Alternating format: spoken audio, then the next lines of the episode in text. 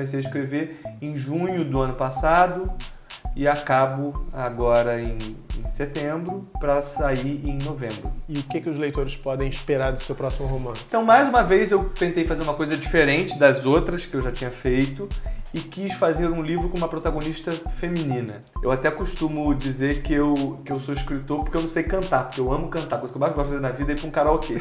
Eu cresci vendo novela, até uma das minhas influências, eu acho, até nos meus livros, é a novela. Eu É, acho que o Brasil. brasileiro é influenciado por novela. Então a gente tem a chance de, como público, se depender de você, ver um dia uma novela do Rafael Montes. Com certeza, uma novela, uma série, vamos, vamos a, a minha ideia é aprontar bastante ainda, se tudo der certo.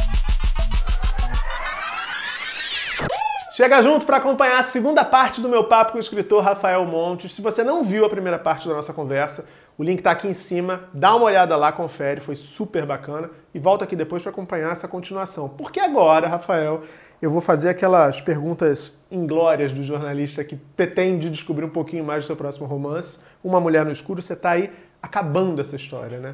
Tá há quanto tempo escrevendo, Rafael? Foi um livro mais rápido que eu fiz, felizmente. Eu agora, justamente porque eu estou tentando criar uma rotina em que eu consiga acostumar a ter, escrever um livro de manhã, fechar o arquivo, abrir a, a, a telinha do roteirista de televisão, fazer o roteiro da televisão para entregar no prazo, e aí fechar essa telinha para de noite abrir a tela do escritor de roteiro de cinema e fazer um roteiro que eu tenho que entregar. Então estou tentando criar esse equilíbrio. E foi um caos eu, ter, eu fazer isso uh, no, na época do Jantar Secreto, que foi quando eu comecei a trabalhar como roteirista.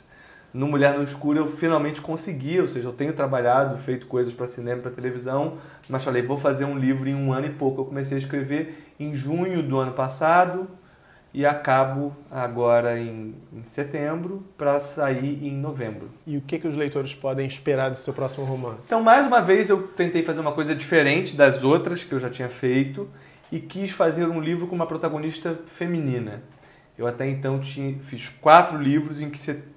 E a questão da, da personagem mulher me interessa muito.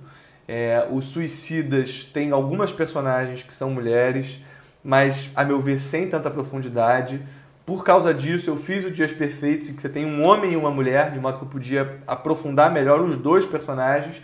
E aí a, a mulher, que é a Clarice, que é a que sofre os abusos do, do personagem principal, A vítima do tema. a vítima do Theo, ela é uma personagem complexa e interessante. É, no Jantar Secreto, eu tenho quatro amigos homens e a personagem feminina, a meu ver, é a melhor É do maravilhosa. livro. É a melhor personagem do livro. Seja, é um esforço meu de fazer personagens femininos mais interessantes como homem escrevendo. É, e aí eu falei, chegou a hora então de eu fazer uma protagonista mulher, é, que é todo um cuidado que você tem que ter, né? Principalmente nos tempos de hoje e, e para não falar besteira, enfim. Então, felizmente, contei com o apoio de muitas amigas que leem, amigas antenadas a, a questões contemporâneas é, do papel da mulher, mas quis fazer esse livro com uma protagonista mulher, que é a Mulher no Escuro, que é basicamente uma personagem chamada Victoria, que ah, quando tem quatro anos ela tem a família toda assassinada numa madrugada e ela tá na casa e o assassino não mata a, a menina de 4 anos. Mata o irmão mais velho, mata os pais, mas não mata ela. E o assassino se entrega. E é um, é um, é um garoto que estuda na escola de que os pais dela são donos. Os pais dela são donos de uma escola de bairro e ele era um garoto que estudava na escola menor de idade. É, anos depois, 20 anos depois, a nossa a personagem tem 24 anos de idade e vive uma vida, digamos, estranha, até por causa do trauma que ela teve ao longo desses 20 anos, de perder todo mundo numa noite e tal. E ela basicamente convive com três pessoas, três homens na vida dela. Ela tem o psiquiatra dela, o melhor amigo dela, que ela conheceu pela internet, e um, um homem com quem ela flerta, mas ela nunca teve nada. Assim, o cara dá em cima dela, ela, é no trabalho dela. E ela meio que não dá muito papo pra ele, até porque ela nunca se relacionou com ninguém. É, enfim, e uma bela hora você descobre que um desses três homens é o assassino da família dela e que voltou querendo alguma coisa com ela. Então os mistérios, são dois mistérios basicamente. É Quem é esse cara? Né? Qual dos três? E com certeza é um dos três, ou seja, é uma é quase um jogo de gato e rato, mas limitado, eu digo, é um dos três. Agora qual deles você vai ter que tentar descobrir. E principalmente o que, que ele quer, por que, que ele não matou ela naquela época, por que ele esperou passar 20 anos para fazer alguma coisa que eu não posso ver o que quer, é, mas enfim, é o que ele quer. Então, um suspense muito psicológico, assim, muito com desenvolvimento de personagens. É um livro nesse sentido mais próximo do Dias Perfeitos Sim. do que dos outros. É...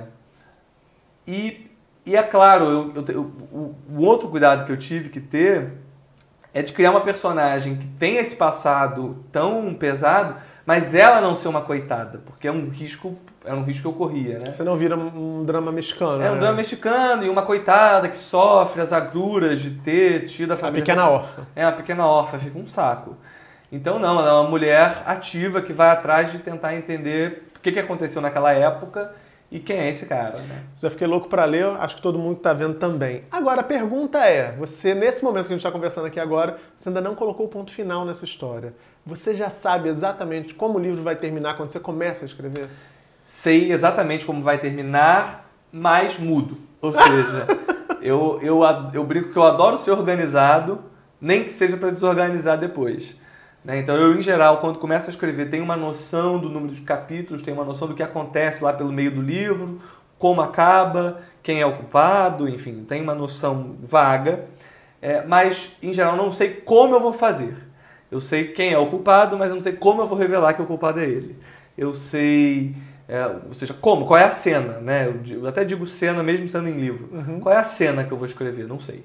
Agora, é engraçado, estou te perguntando isso porque quem já teve a experiência de criar alguma coisa, não necessariamente um romance, mas já viveu aí o desafio de escrever um roteiro, uma história, é muito frequente ter a sensação de que aquilo cria uma vida própria e em algum momento você perde o controle, ou pode perder o controle, e a história aí se desenrolando quase que por si só. Você também já sentiu isso? Com certeza, é por isso mesmo, é um equilíbrio entre método e intuição, sabe? Ou seja, é, é importante, eu acho, ter uma espécie de organograma a se cumprir, até porque eu encaro muito o trabalho do escritor e acho um problema que no Brasil isso não seja tão, tão comum, porque no mundo todo é, é como um trabalho comum. Ou seja, é um trabalho.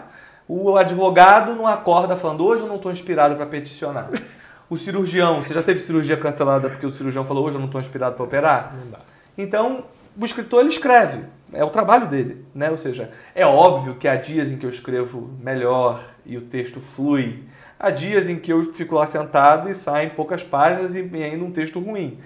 Mas é, eu tento ter em relação à escrita uma, uma, uma postura de um trabalho profissional. Né? Então eu tenho uma história para contar, como é que começa, como é que termina, o que acontece no meio.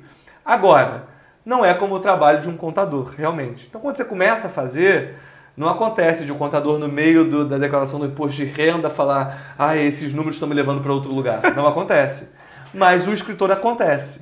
E também há que se respeitar isso. Né? Então é um limite muito sutil. É, eu, até por ser um jovem escritor, tive, é, tenho com frequência pessoas que vêm me perguntar: Poxa, você tem dicas, você tem ah, métodos e tal. E eu tenho alguns métodos que eu li e pesquisei de outros autores e tenho o que eu fui criando ao longo dos anos. E até agora lancei recentemente um curso online de escrita. Era isso que eu ia te perguntar. É. Fui introduzindo exatamente para chegar aí. Um curso online de escrita, né? Você pode se inscrever e acompanhar um pouco uh, dessas dicas, dessas lições que você acabou desenvolvendo, desse método que você acabou desenvolvendo para você. E eu te pergunto, muitos fãs jovens Uh, podem se interessar, porque é um erro a gente dizer que a juventude não está nem aí para leitura e nem para escrita, porque é estão né? produzindo o tempo inteiro, estão escrevendo o tempo inteiro.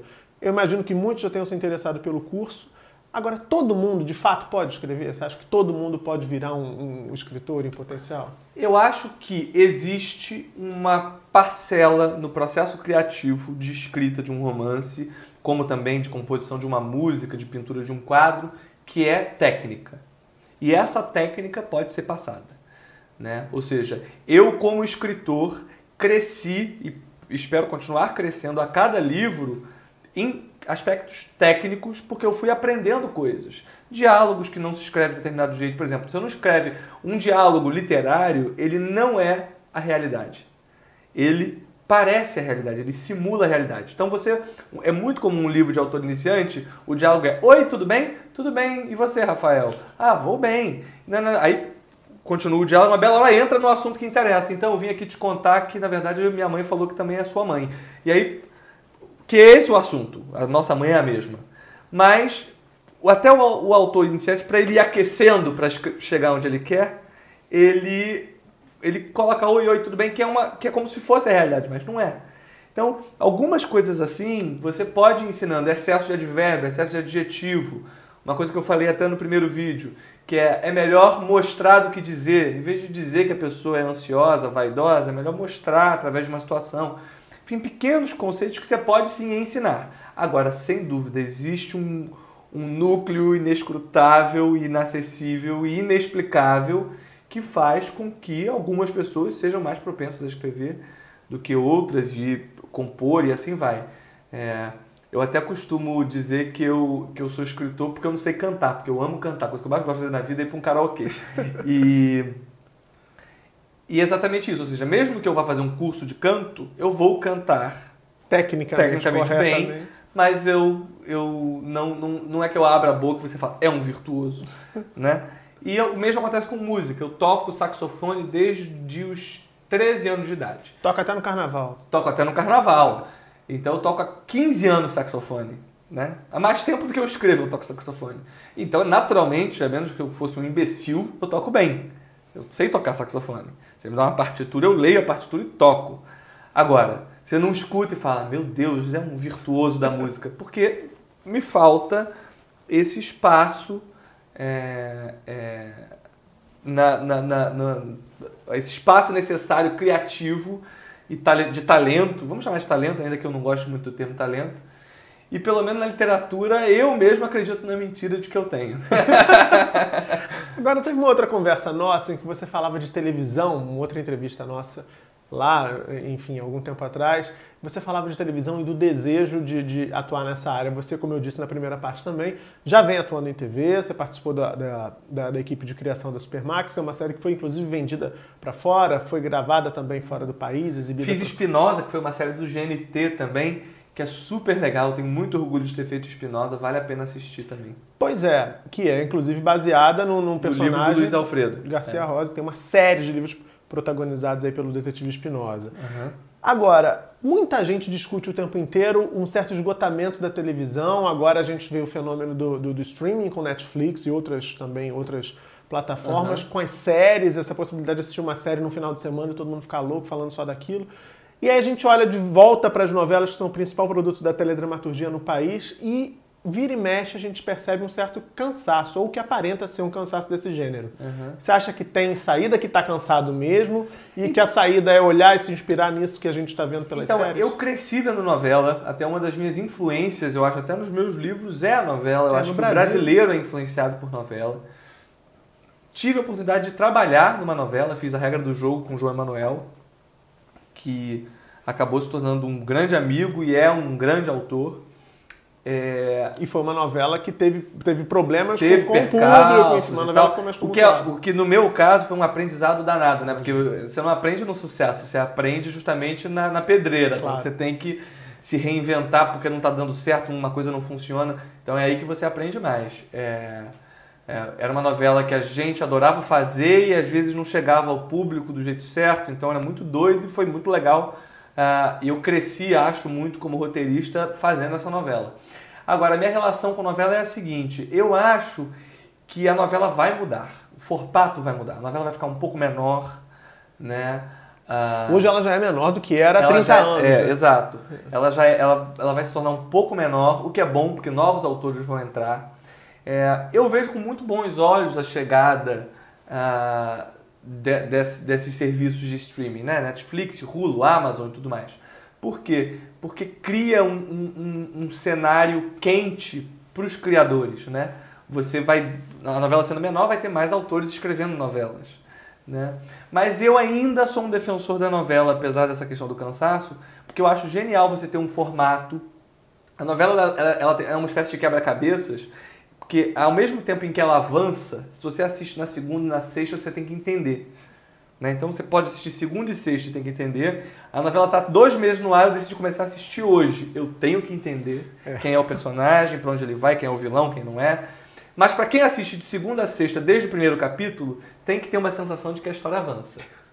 Então, na verdade, é uma história, é, é, é quase é um, é um quebra-cabeças, porque ela parece que avança para quem assiste todo dia. Para quem não assiste, você percebe que avançou, mas você rapidamente entende pra o que quem aconteceu. escreve é um desafio, né? Porque é um você tem que atender danado, a todas essas. E é, e é, é ainda a, a maneira mais rápida de você atingir grande parte da população.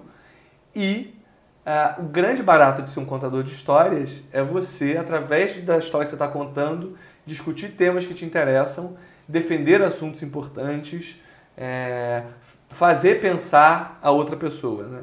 Então, eu acho que a novela ainda tem esse potencial de formador de opinião e, e se o autor, o criador, é consciente disso, na série também isso acontece. Você pode discutir assuntos interessantes e ser pertinente. Então a gente tem a chance de, como público, se depender de você, ver um dia uma novela do Rafael Montes. Com certeza, uma novela, uma série, vamos, vamos a a minha ideia é aprontar bastante ainda, se tudo der certo. Pois é, a gente está quase no finalzinho, mas eu não posso deixar de falar. Ele está falando de aprontar, ele vai aprontar no teatro agora. Jantar Secreto está sendo adaptado para um musical.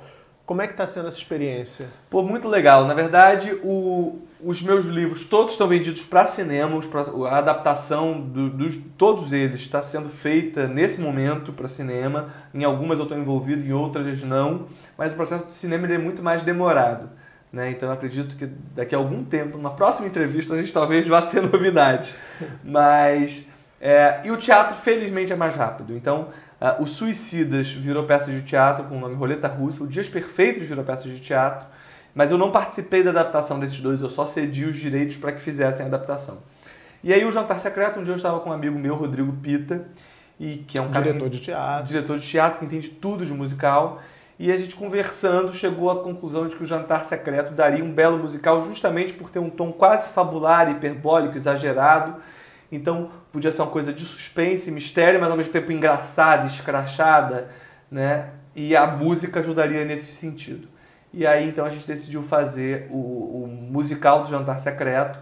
Fizemos recentemente uma leitura no Vivo Rio para algumas pessoas devemos repetir a dose ou no Rio ou em São Paulo, com uma leitura também. Repete no Rio. Assim que a gente testar, a gente vai mudar o texto a partir das críticas que fizeram.